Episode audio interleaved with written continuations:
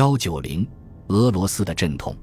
叶利钦最初把政府交给了年轻的改革派知识分子，这些人乐观地认为，只要采取自由价格、取消对企业的补贴、实行有节制的预算等，他们就能使俄罗斯迅速建立起市场体系。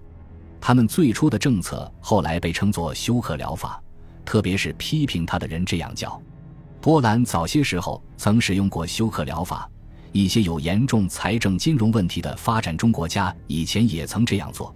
实际上，俄罗斯并不存在实行休克疗法的许多要素，因而，把俄罗斯政府最初的经济改革政策称作休克疗法属于用词不当。不管该政策的恰当名称是什么，它的确引起了震动。一九九二年元旦，当许多日用品的价格放开后，一夜之间价格暴涨，不到一个星期。很多商品的价格比以前上涨了十倍以上，工资并未同步增长，存款已经一钱不值。然而，失控的价格并没有引起竞争，因为大部分生产仍然由国家所垄断。除了最小的零售企业之外，私有化推迟了一年。由于毁灭性的高税率和官僚机构的敌意，新的企业步履维艰。官僚机构没有进行任何改革或缩减。它仍然阻碍着私人的努力。共产党时代的规章成为腐败的温床。俄罗斯议会从未同情过改革计划，它很快成为活跃的反对派。立法机构行使其宪法权力，控制了中央银行，任命前苏联银行行长维克多格拉什琴科管理它，并坚持继续向国有企业和农场发放大量补贴。税收减少了。这一政策仅仅有助于增加预算赤字，加剧进一步的通货膨胀。尽管日用品价格在1992年1月的初次暴涨中上升了245%，但它继续上涨，全年的通货膨胀率达到了2500%。接着，1993年在此基础上又上涨了847%，货币贬值甚至更迅速。到1995年初，卢布对美元的比价为4500比1。而我在一九九一年八月离开莫斯科的职务时，这一比价为二十七点六比一。很多必不可少的公共事业仍由国有部门管理，这意味着缺少一个政府管理的保险网，需要对公共事务给予大量补贴，不允许工业和农业中那些濒临倒闭的企业破产和进行结构性重组。甚至在苏联正式解体前，副总统亚历山大·鲁斯科伊就已经宣布。他反对经济改革计划，由于1992年经济混乱更为严重，他同叶利钦的不和加深了。当我于1992年3月拜会鲁茨科伊时，他仍然表示忠于叶利钦，但是他尖锐地批评了政府的经济政策。到夏天，他开始公开反对政府，并参加了中间派联盟，他们要求向市场经济进行渐进的过渡。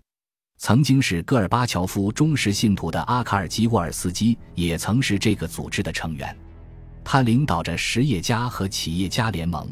该组织把中国看作市场改革的样板，他们欣赏中国所实行的那种保持政治稳定、推行渐进改革、迅速发展经济的做法。但是，俄罗斯不可能不加改变地实行中国的这种做法，即在经济的某些领域实行自由化。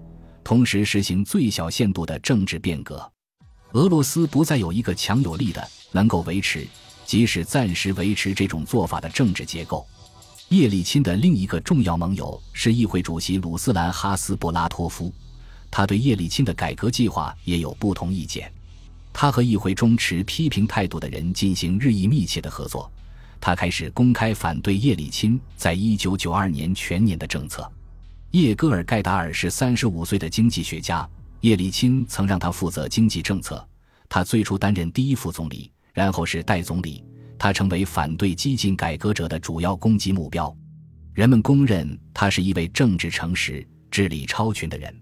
他身材矮胖，长着一张娃娃脸，因而不具备在选举政治中十分有用的领袖人物的超凡魅力。他在阐述其政策时所使用的术语。也使那些对市场经济很不了解的公众难以听懂。他信奉芝加哥学派的米尔顿·弗里德曼所创立的货币金融经济学，但他对管理官僚或管理使市场运转的机构毫无经验。结果，当盖达尔政府宣布某些显著的成就，诸如放开价格、使多数私人经济活动合法化、允许卢布自由兑换、颁布适应市场经济的新法律的时候，由于通货膨胀、生产急剧下降以及垄断组织的欺骗榨取，公众的骚动不安也在不断的增长。此外，议会控制的国家银行无限制的印刷钞票。逐渐破坏着政府的货币金融政策及改革的关键举措，私有投资得不到什么保护，税务负担过重，以致企业家在交税后不能做到收支平衡。由于人们隐瞒收入，潜在的投资基金逃到国外，国家的税收不可避免地减少了。到一九九二年秋天，据熟悉情况者的估计，流出的资金达到一百八十亿美元以上。面对着日益增长的批评。叶利钦在一九九二年的大部分时间里仍然支持盖达尔及其政府。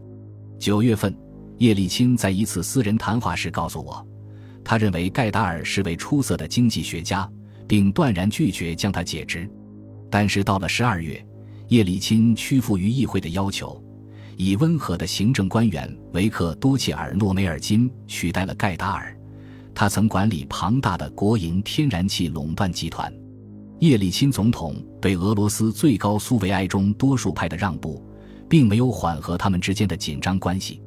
议会拒绝扩大他依法统治的权利，并试图推翻某些已经推行的改革措施。在他们的压力下，叶利钦进行了谈判，但是，他同哈斯布拉托夫及最高苏维埃的其他领导人达成的每一个协议，都是还没有贯彻实行就不了了之。叶利钦希望举行全民投票，批准实行总统制共和国，而不是由立法机构享有最终权威采用新的宪法，并批准提前举行新的议会选举。俄罗斯人民代表大会一贯断然拒绝他的建议，冲突变为各倾权力的政治斗争。议会威胁要弹劾叶利钦，叶利钦则威胁要在新的选举期间终止议会。一九九三年四月。就叶利钦同议会领导人经过艰苦谈判所确定的四个问题举行了全国性投票，结果显示，叶利钦仍然得到国家大多数人的支持。对他的改革政策，赞成者多于反对者。大多数人希望举行新的选举，特别是议会的选举。叶利钦试图利用公民投票，迫使最高苏维埃提前进行选举，授权宪法会议采用新的宪法。一方面，他提议进行总统选举，另一方面，他又提议选举新的议会。然而，俄罗斯议会继续进行抵制，不仅拒绝提前举行选举，而且让宪法会议准备起草新宪法。新宪法草案于1993年7月完成，但是只有获得各州和各共和国的批准，新宪法才能生效。这一过程至多也就需要几个月，但因不够法定数量，它从来没有被正式通过。正如戈尔巴乔夫在一九九一年三月以他的政治前途为赌注举行公民投票一样，叶利钦希望一九九三年四月的公民投票授权他继续其改革政策，制服难以驾驭的立法机构。但这种情况并没有发生。在夏季，叶利钦同最高苏维埃领导人的分歧扩大了。此时，最高苏维埃领导人已能控制大多数选票。实际上，分歧已演化为全面斗争，每一方都力图摧毁另一方，成为俄罗斯的最高权力机构。